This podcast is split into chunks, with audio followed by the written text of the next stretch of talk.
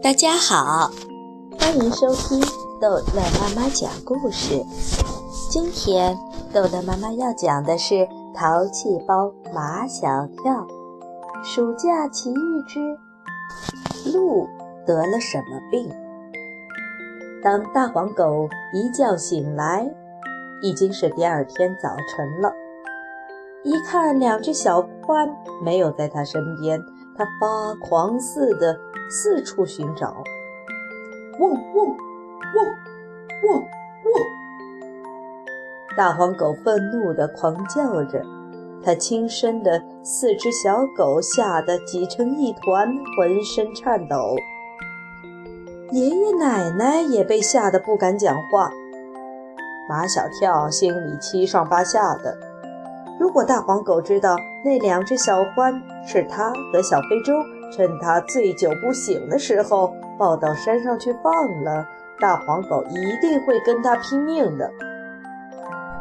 大黄狗在家里闹了一个上午，闹累了，趴在地上哀嚎着哭了好一会儿。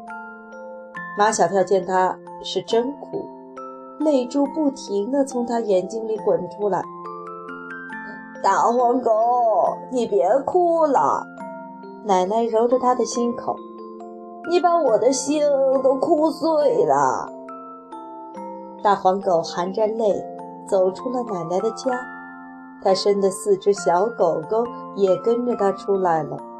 喔喔喔喔喔！大黄狗转身对小狗狗一阵狂叫，把小狗狗们吓了回去。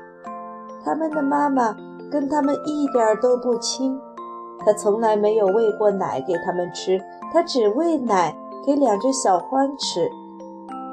大黄狗上山了，他要上山去寻找他的两只宝贝小獾。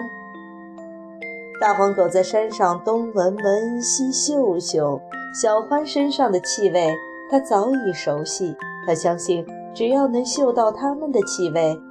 他就能把它们找到。在山上转悠了一个下午，大黄狗也没有找到那两只小獾。大黄狗绝望地下山，在半山腰的草丛里，大黄狗发现一只鹿躺在那里。喔喔！大黄狗叫了两声，鹿一动不动。大黄狗又去拖它。它还是一点反应都没有。这只鹿怎么了？它是不是死了？大黄狗又要管闲事了。它飞奔下山，喔喔喔喔喔！大黄狗一路狂奔，一路狂叫，老远就听见大黄狗的叫声。爷爷奶奶都知道，大黄狗又要管闲事了。辽哥也站在屋梁上，尖声叫道：“出事啦！出事啦！”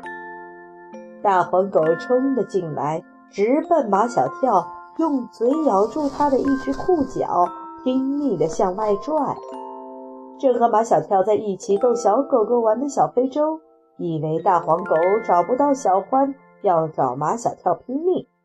马小跳却明白大黄狗的意思，他是要马小跳跟他走。大黄狗肯定发现了什么，要带我们去看看。大黄狗在前面跑，马小跳和小非洲紧跟在后面。大黄狗把马小跳和小非洲带到了半山腰的那片草丛里，他们看到一头瘦骨如柴的鹿躺在那里。它死了吗？小非洲把手放在鹿的鼻子那里。能感觉到它还有一点的微弱的气息，它还没有死，还有一点点气，还可以救活吗？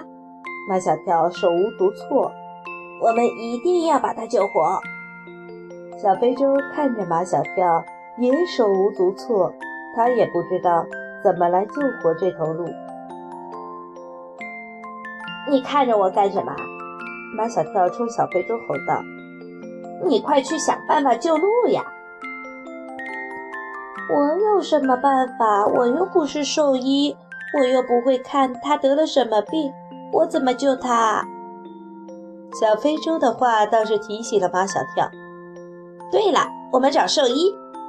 马小跳问小非洲：“这附近有兽医吗？”小非洲说：“村子里有一个兽医，各家养的猪、狗、马、牛病了都找他看，但不知道他能不能给鹿看病。”怎么不能？马小跳是这样看兽医的：除了不给人治病，兽医应该能给所有的动物治病。小非洲不同意马小跳的说法，兽医也可以给人治病。前几天我妈妈发烧，就是找这个兽医给治好的。马小跳从来就不是一个很能坚持自己观点的人。他顺着小非洲的意思说：“呃，其实你妈妈也是动物，是两只脚能直立行走的动物。你妈才是动物！”小非洲生气了，他以为马小跳在骂他妈妈。看他们俩就要吵起来了，大黄狗汪汪直叫。听大黄狗一叫，他俩才意识到现在最重要的。是抢救奄奄一息的鹿。山里的天黑得真快，一黑下来就伸手不见五指。大黄狗在前面带路，马小跳和小非洲抬着鹿下了山。已经是快半夜了。砰砰砰！嗡嗡嗡！小非洲使劲地捶着兽医家的门，大黄狗拼命地叫。沉静的村庄被他们吵醒了。兽医披着衣服出来开门，小非洲和马小跳抬着鹿就往里冲。兽医家的院子不大，但还真像个医院，有诊疗室、手术室，还有药房。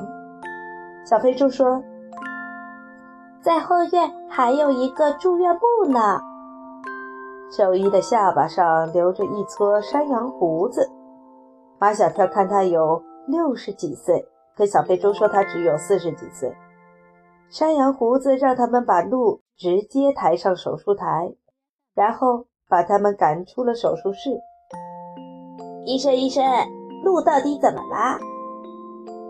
我还没有给他检查，怎么知道他怎么了？马小跳说。我们不能在里面看你给鹿做检查吗？你们在里面会影响我工作的。山羊胡子穿上了消毒的手术服，戴上了做手术的橡皮手套。你们在外面等着吧。马小跳和小非洲只好在外面等着。夜深人静，村子里只有兽医家的手术室里还亮着灯。从手术室里不时传出手术器械放进盘子里的声音，这声音像一只恐怖的手，把马小跳的心都揪紧了。马小跳突然感到很害怕。好了，这一集的故事就讲到这儿结束了，欢迎孩子们继续收听下一集的《淘气包马小跳》的故事。